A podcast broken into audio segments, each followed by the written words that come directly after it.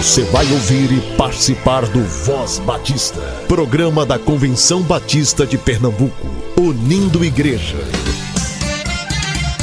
Voz Batista de Pernambuco, bom dia!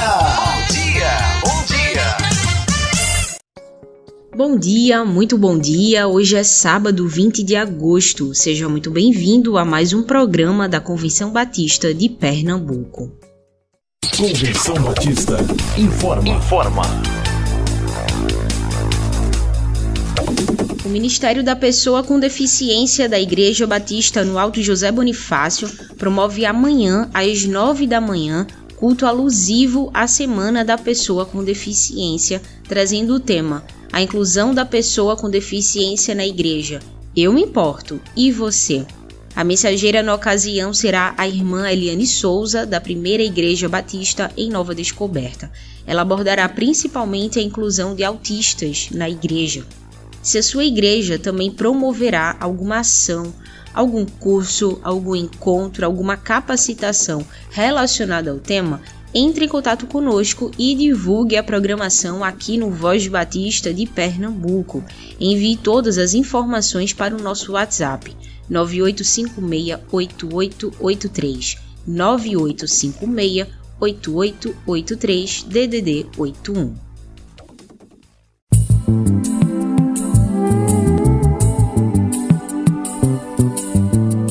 Voz Batista de Pernambuco. Entrevista. A gente conversa hoje com Nadia Edja Matias, presidente da Associação Batista de Ação Social a Abas e hoje a gente tá para conversar sobre um assunto bem importante, bem especial, pra gente que é mulher principalmente, mas para todos nós, né, homens e mulheres. A gente vai conversar um pouquinho hoje sobre o Agosto Lilás. É, e porque a gente tem que falar sobre violência contra a mulher aqui no Voz Batista de Pernambuco. Isso é muito claro pra gente, pelo menos, porque violência contra a mulher existe sim, Existe nas nossas casas, em muitas das nossas casas das famílias brasileiras, existe dentro da igreja, meus irmãos. Violência contra a mulher existe em lares ditos evangélicos. E por isso a gente precisa pautar esse tema, a gente precisa esclarecer sobre esse assunto. E por isso Nadia está aqui para conversar com a gente sobre o Agosto Lilás. Nadia, muito obrigada por conversar com a gente, muito obrigada pela sua disponibilidade. Seja muito bem-vinda ao Voz Batista de Pernambuco mais uma vez. Amém. Eu que agradeço, né, de, de ter essa oportunidade, né, da gente estar tá, é, trazendo um tema tão importante e assim, e vivenciado por, infelizmente, por muitas mulheres. Não só evangélica, mas também toda a classe, toda mulher, né, que a gente tem visto aí é, sofrendo a violência, né. Realmente não deveria ter nos lares cristãos a violência, né, mas é. infelizmente tem. Então a gente fica muito triste, mas a gente agradece a oportunidade, né? E, e eu saúdo a todos, né, os ouvintes, com a graça e a paz do nosso Senhor Jesus Cristo. A gente está vendo uma, uma mobilização nacional, vários estados estão fazendo suas campanhas. Eu estava vendo hoje que é, lá no Paraná, um grupo de cinco mulheres motoqueiras estão saindo aí pelo estado, é, divulgando o Agosto Lilás e enfim, né? Cada estado tem uma iniciativa diferente. Eu queria que você falasse um pouquinho para a gente sobre o que é a iniciativa do Agosto Lilás. Bem, o, a iniciativa do Agosto, do Agosto Lilás é justamente traz a, a questão do, do, combate à violência, como também da lei, né? A Lei Maria da Penha, ela faz 16 anos, fez, né? 16 anos de existência e nós estamos ainda precisando falar sobre isso. Uhum. Muitas mulheres estão sendo silenciadas, muitas mulheres estão é, precisando ainda conhecer da lei. É, e isso é esse agosto ele traz justamente aí tem outras pessoas também que podem até dizer menina gente existe em março é, é, é, é dia da mulher fala sobre violência em abril nós também temos o dia nacional da mulher mas é pouco divulgado mas existe também agora também em, em novembro também. Então, assim, é o tempo todo mesmo, gente. A gente tem que falar sobre a, o combate à violência.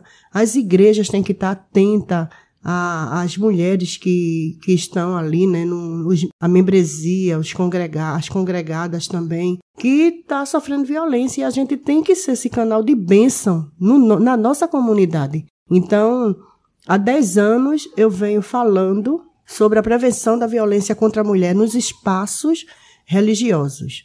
Eu vim com o tema Violência doméstica nos lares cristãos, mito ou verdade? Então eu passei muito tempo, né, com esse tema aí nas igrejas. Graças, graças a Deus, muitas igrejas receberam esse tema, muitos pastores foram, me chamavam, certo, para levar esse tema. É, as mulheres também, muitos congressos também abrem as portas também para trazer esse tema. Muitos encontros de casais também. É, tem uma oficina e me chamam. Nadia, já tu pode? Posso. Então, é muito bom, é muito bom mesmo. Então, é esclarecedor você conhecer a lei, o homem também conhecer que a lei Maria da Penha não veio punir ele, mas veio punir aquele que agride. É importantíssimo o homem saber disso. A lei, ela não veio punir o homem, ela não veio destruir família, ela veio trazer alerta. Nós temos um, um provérbio que ele diz que quando a verdade é dita, a justiça é feita, que está em Provérbio 12, 17. Então, Deus, o pessoal se esquece que Deus é onisciente, onipresente e onipotente. O pessoal está esquecendo dos atributos de Deus. Então, quando a, a verdade chega na igreja, chega para um pastor, para um irmão, é porque Deus quer a justiça. Deus não quer. Não porque é por causa do escândalo. Não, meu Deus, vai ser um escândalo. Irmão, é, tenha cuidado, você tem que orar. Sim, tem que orar, mas na oração tem ação. A oração tem uma ação. Então, quando chegar pastores, irmãos, alguém da sua igreja que esteja passando por esteja em situação de violência, não quiser chamar a polícia, não quiser mandar ela para a polícia, me encaminhe. Me encaminhe. Dentro dos batistas, você tem uma pessoa que há mais de 10 anos vem lutando para que isso se acabe sim. Um dia a gente vai ter paz. A gente teve um, aí, um, um final de semana agora, quatro final de semana, semana passada, quatro mulheres mortas. Quatro. Isso é fácil? Não, não é. E tem uma desaparecida. Então é falta de esclarecimento? Não. Mas nós precisamos. Eu atendi um caso de uma mulher de Rio Grande do Norte, professora, pedagoga, psicopedagoga, a graduação dela, e ela disse a mim, Nadia, eu não sabia que eu sofria de violência. Eu vivo há 34 anos com um homem. Sempre fui agredida por ele, psicologicamente, e eu não sabia. Meu Deus, gente, não é vergonha. Vergonha é você ficar calada. Você não procurar ajuda. É, é, não importa, a violência, ela adentra em cima e passa por, por questão também de formação de tudo. A violência está aí. Não é brincadeira. Eu faço atendimento pelo Instituto Maria da Penha. Eu faço atendimento também pelas redes sociais da delegada Gleide. Eu faço atendimento no dia a dia de pessoas que ligam para mim. Eu vou para as delegacias, vou para o centro de referência, eu atendo a nível nacional, eu atendo a nível internacional, porque tem brasileiras que estão lá em outros países que estão sofrendo violência e vêm pelas redes sociais da, do Instituto Maria da Penha, a gente faz atendimento. Então, tudo isso a gente precisa dar um fim a isso. E são pessoas evangélicas, quando chegam até a mim, não fiquem pensando que eu vou, vou, vou criticar essa pessoa, ou, ou a igreja, ou, ou, o irmão, não. Irmã, a senhora precisa ser fortalecida, a senhora precisa fazer valer a pena. A justiça de Deus existe e Deus é contra todo tipo de injustiça. Tem um hino do nosso HCC que fala: Que estou fazendo se sou cristão? Se Cristo deu-me total perdão. Há muitos pobres sem lar, sem pão. Há muitas vidas sem salvação. Meu Cristo veio para nos remir. remir. O mundo todo sem dividir, né? Uhum. Então a gente precisa, gente, é, avançar e dizer assim: a vil miséria insulta o céu. Eu acho assim é, que meus ouvintes que essa vil miséria você pode entender de várias formas, mas para mim a questão da violência também está aí. Em, é, a vil miséria, a, a violência insulta os céus hoje. Porque hoje nós temos a, a, a lei, uma lei que ela protege, é, que ela veio para proteger, mas lembre-se que muita gente, depois dessa lei, o, a violência cresceu. Não, sempre existiu. Hoje está mais notório porque a, a lei traz essa, é, é, os dados, a mídia traz também os dados. Então, isso assusta você. Antigamente, você não via, mas muitas mulheres morriam. Uhum. E morriam também por legítima honra, que o homem também podia matar a mulher. Se ele é, fosse traído, e ele matava por legítima honra. Então, a gente precisa saber que a lei ela veio para um fim. Se ela não está sendo é, aplicada devidamente, aí não é problema da lei. Porque se você for ler a Lei Maria da Penha, a Lei Maria da Penha ela é completa. Ela fala da, da ressocialização do agressor, ela fala da mulher ter a possibilidade de uma escola perto quando ela está se sentindo muito coagida pelo aquele homem, o, o, uma escola particular que esteja mais perto da casa dela pode através é, da medida protetiva dela, certo? Ela matricular a criança naquele local. Ou no, numa escola municipal mais perto, mas isso não acontece. Isso não acontece. Então a gente precisa fazer valer a pena, valer a lei. Então a lei ela precisa ser é, ser cumprida. Então, para a gente cumprir a lei, a gente precisa estudar, conhecer.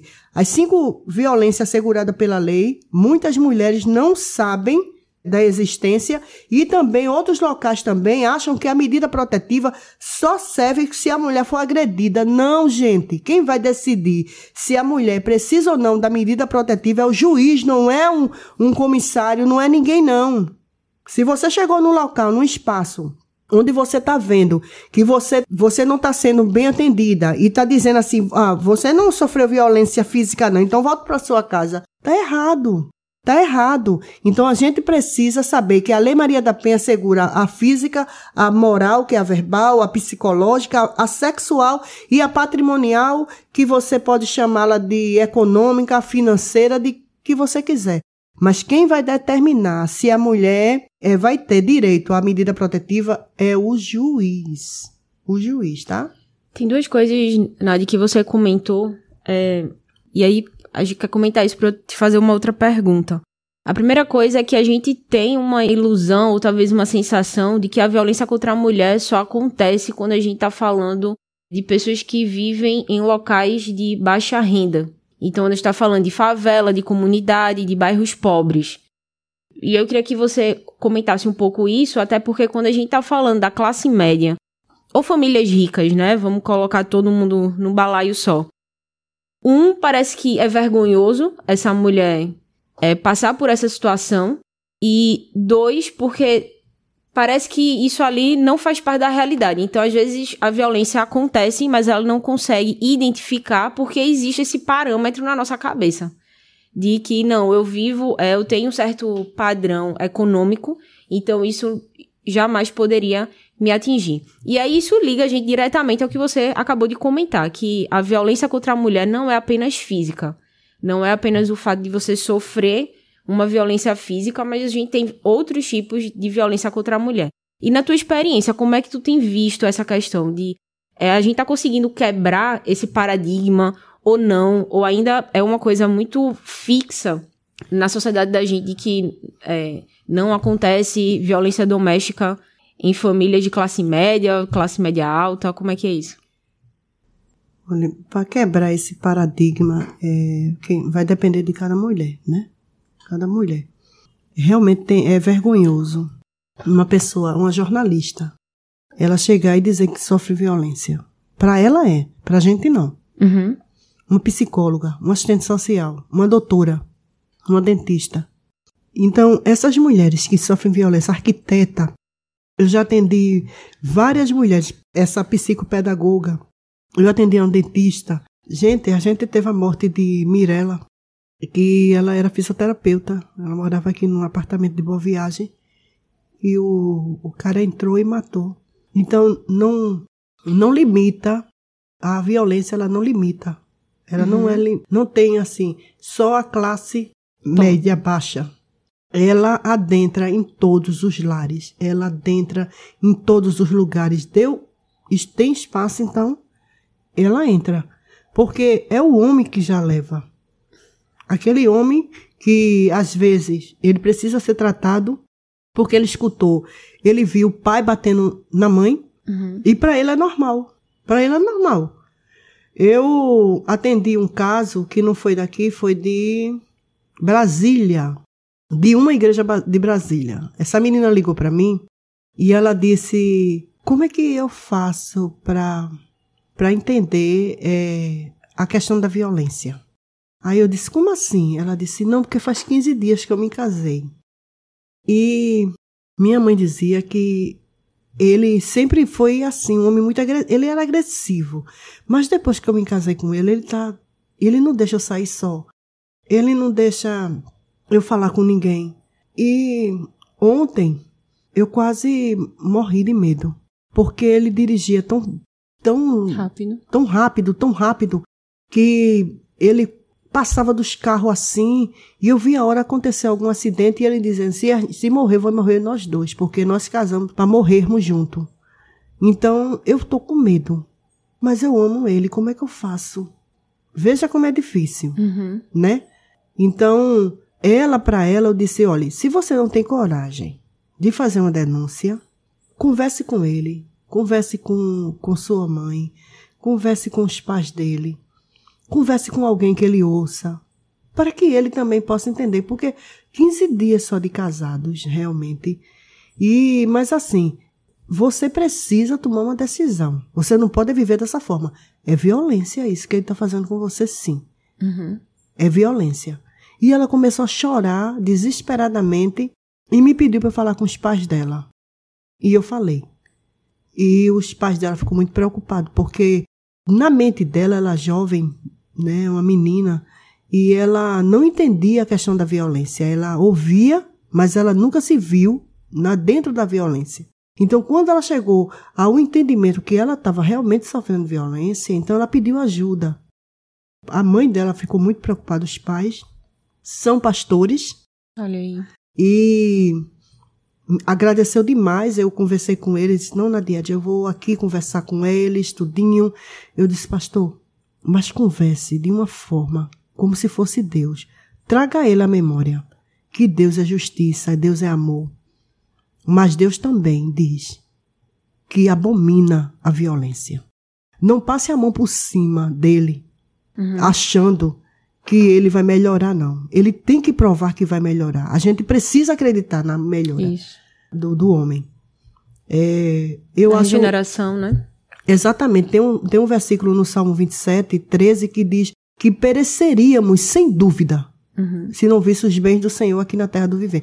Eu já vi vários homens se regenerar. Vários homens, é, ou vários casamentos. Eu mesmo nunca pensei de ver uma, de ver é, uma pessoa que se separou e depois casar com a mesma pessoa. Eu nunca vi, mas eu vi.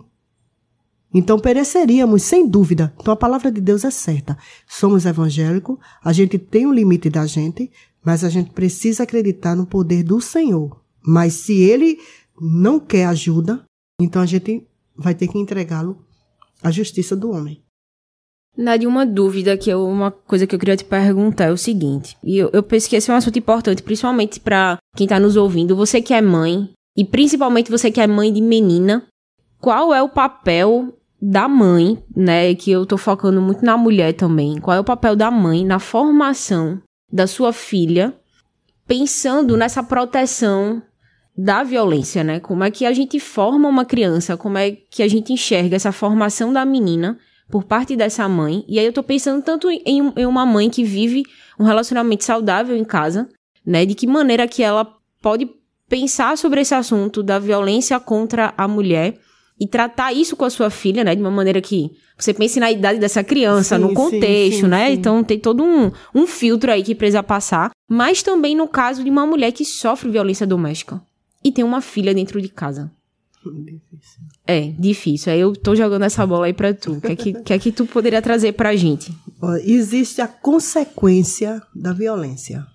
É, a- a- na consequência da violência, ela tem várias vertentes. Tem meninas que veem a mãe sendo agredida e elas não querem isso para ela.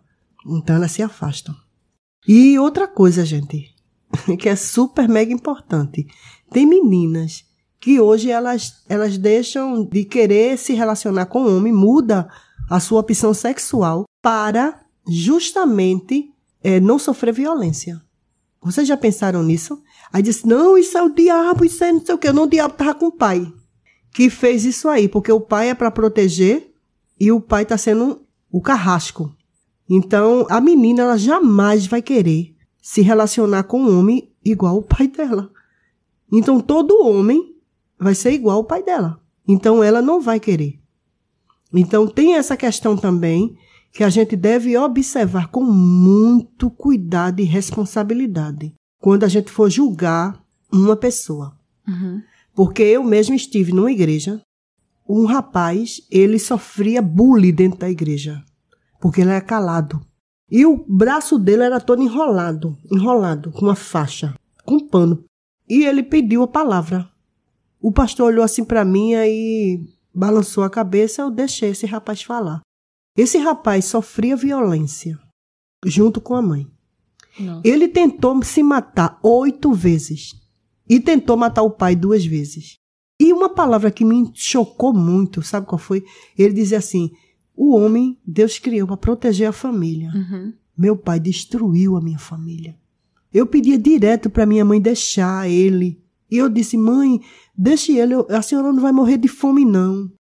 E a mãe disse: não, meu filho, seu pai precisa da gente.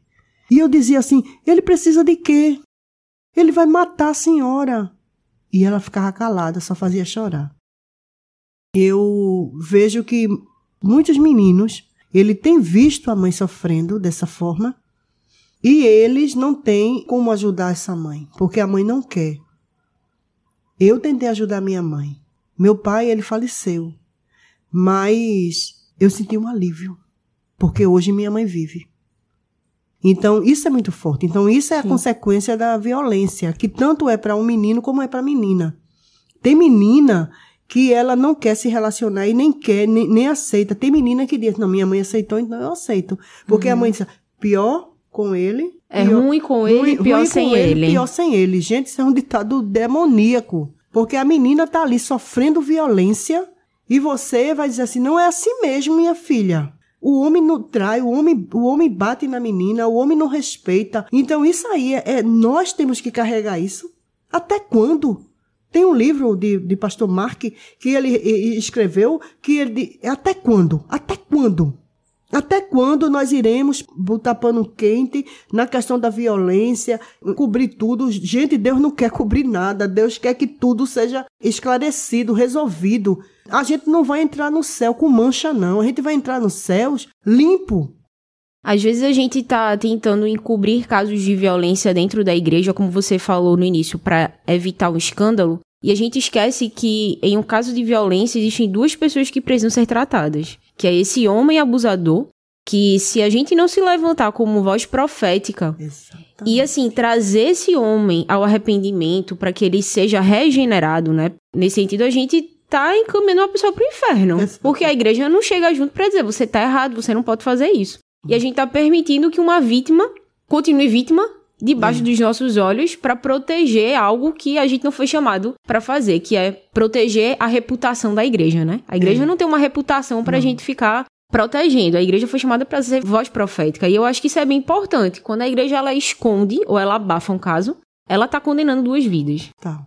E sem tratamento, gente, é, uma coisa que eu gostaria de deixar saliente aqui é que mesmo o homem, ele sendo o agressor, ele tem todo o direito de ser tratado. Isso. A lei, ela traz essa, esse espaço desse tratamento de, do homem, de, da escuta, de todo um trabalhar para ele ser inserido novamente na sociedade ou mesmo na própria família. Uhum. Mas isso não acontece. E dentro da igreja, mesmo que aquela mulher ela denunciou esse homem, a igreja tem como papel também de fazer um trabalho específico com ele. É, meu- é membro da minha igreja. Ele está agredindo um- uma mulher. Então, os homens precisam. Se não que tiver homem, chama um profissional. Faça um trabalho com esse homem. Converse com ele. Eu mesmo já fiz. Passei três meses com um casal na igreja anglicana. A igreja anglicana me chamou. Eu tava, era eu e uma pastora. Eu acompanhava essa pastora e o pastor Sérgio também, pastor Sérgio. E a gente fazia a escuta do homem, do agressor, e depois da mulher. Eles não estão juntos. Eles não voltaram mais. Mas a gente fazia essa escuta do homem. E se você ouviu o que ele dizia, o que ele trazia da infância dele, do que ele via, ele achava que a mulher hoje, ela tinha que também é, sofrer como a mãe dele sofreu. E a gente sabe que não é assim. Uhum. Mas ele entendia assim. Ele entendia. Porque ele é muito pequeno. Então ninguém chegou junto dessa criança para trabalhar com ele, para ajudar ele. Quando a gente vê um menino muito agressivo dentro de uma sala de aula, qualquer coisa, os profissionais, né, chama logo a mãe. Está acontecendo alguma coisa? Chega junto. Olha, seu filho está muito agressivo. Ele está vendo alguma coisa? Está acontecendo alguma coisa? Vamos trabalhar com ele? A gente tem psicólogo aqui, a gente vai trabalhar com esse menino. Então, isso é que deve ser feito. E, e o tempo todo com a menina também. Porque tem meninas mesmo que elas são vendidas. Eu atendi um caso de uma mãe que ela vendia filme de sexo com um companheiro dela. Ela gravava com a filha e vendia aos pedófilos, a rede de pedofilia. Essa mulher, esse casal, ele está desaparecido. Então foi no interior daqui.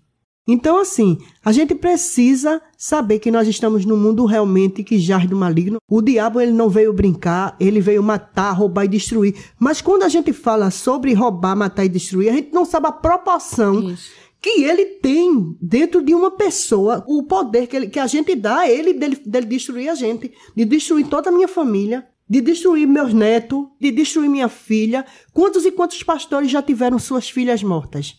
E ele não, porque eu, eu, eu dizia à minha filha que ela não podia se separar e tiveram sua filha morta.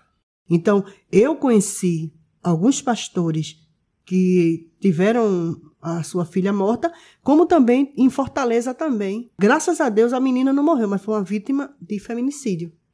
Tentativa de feminicídio. E graças a Deus ela não veio a, a óbito. Mas quantas estão morrendo por aí? Então a gente precisa, a gente como igreja, a gente precisa ser essa voz profética. Eu sou a igreja, não é o templo. Eu sou a igreja. Então, o homem quer se regenerar, quer procurar se melhorar, então procure suas melhoras. E a igreja tem, quando é um caso de igreja, eu digo direto, a igreja tem responsabilidade de cuidar. De cuidar. Nadi, para a gente concluir, é, qual, o que é que a ABAS aí, a Associação Batista de Ação Social, o que é que ela tem pensado é, de proposta, talvez para esse ano ainda ou ano que vem, de ajuda à igreja visando esse tema? Como é que as igrejas podem procurar vocês também para pedir orientação, pedir ajuda? Bem, a gente ainda, como ABAS, a gente ainda não se sentou ainda para a gente fazer um plano de ação. É, a ação social, ela é ampla e ela vai em várias áreas. Nós temos várias problemáticas, né, hoje. Temos a criança e o adolescente, nós temos a questão da mulher, temos a questão do jovem também, da prostituição, e vários e vários outros casos, né, que a gente precisa avançar. Eu, como eu disse, mais de 10 anos eu venho trabalhando com esse tema. Muitos pastores que estão me ouvindo sabem do meu trabalho. Tem uns até que perturbam e dizem que eu sou a delegada dos batistas, né? Então, assim, eu venho trabalhando com esse tema, não é de agora, certo? Eu venho trabalhando para duas instituições de peso, graças a Deus, dentro da questão da rede de violência contra a mulher, então, nós estamos à disposição, a Abas está à disposição de você nos chamar, de você querer um encontro de casais, de você querer uma fala nossa para um grupo. Nós estamos à disposição. Né? Nós temos o meu número, vou dar o meu número aqui, é, mas tem a convenção também, o número da convenção, que você também pode entrar em contato e pedir o nosso número e a gente marcar aí para ir à sua igreja para a gente falar sobre esse tema que é tão importante para a igreja em si, tá? A gente vai trabalhar, discutir, né, sobre um assunto que é um assunto que Deus se agrada. Eu acho, eu, eu sinto isso, Deus se agrada. Eu tenho esse trabalho como uma missão, porque só Deus sabe a cada atendimento que eu faço. Só Deus sabe. E tem pessoas que perguntam assim: como é que tu aguenta? Deus é a minha força. Né? Deus é a minha força, é o, é o meu advogado, é o meu juiz, é o meu psicólogo. Tu faz terapia? Eu digo, faço. Todos os dias com Deus.